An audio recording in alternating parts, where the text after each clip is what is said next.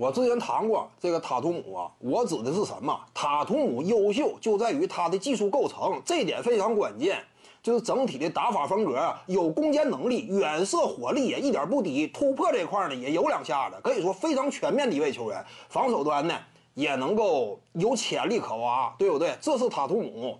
为什么说他优秀呢？他所处的环境很理想，他本身呢对于自己老大的定位啊也越发的怎么讲？就是有这种自我意识了，那么这样一来的话，未来前途就不可限量嘛。至于说他今天啊一场比赛表现不佳，这个很正常，对不对？谁没有单场比赛啊效率极低啊、频频打铁的情况啊？这种窘境，这是巨星成长之路上必经的一关。可以说呢，早来呀比晚来，可能说也不见得差到哪儿去。至于说凯尔特人队为什么输，我之前讲的一直都是什么？凯尔特人队今后有着争冠级别的能力，但是塔图姆呢，或者说这支球队啊，本赛季还是不太行。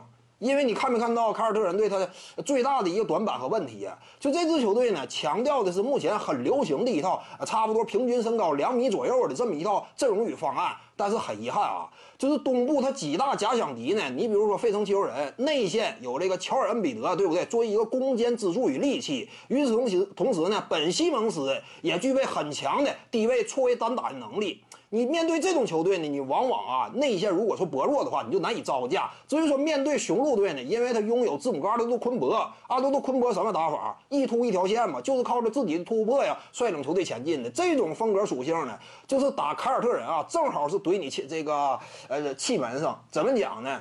因为凯尔特人队无论是这个丹尼尔泰斯啊，还是这个伊利亚索啊，不是，还有一个谁坎特。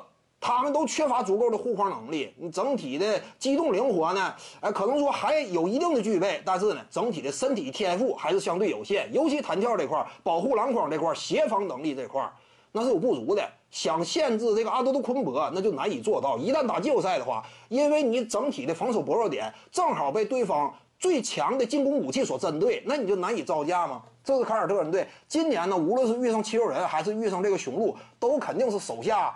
呃，怎么讲？被对手干败，就只能是这样一种结果。今年是不行，但是明年呢？接下来是有戏的。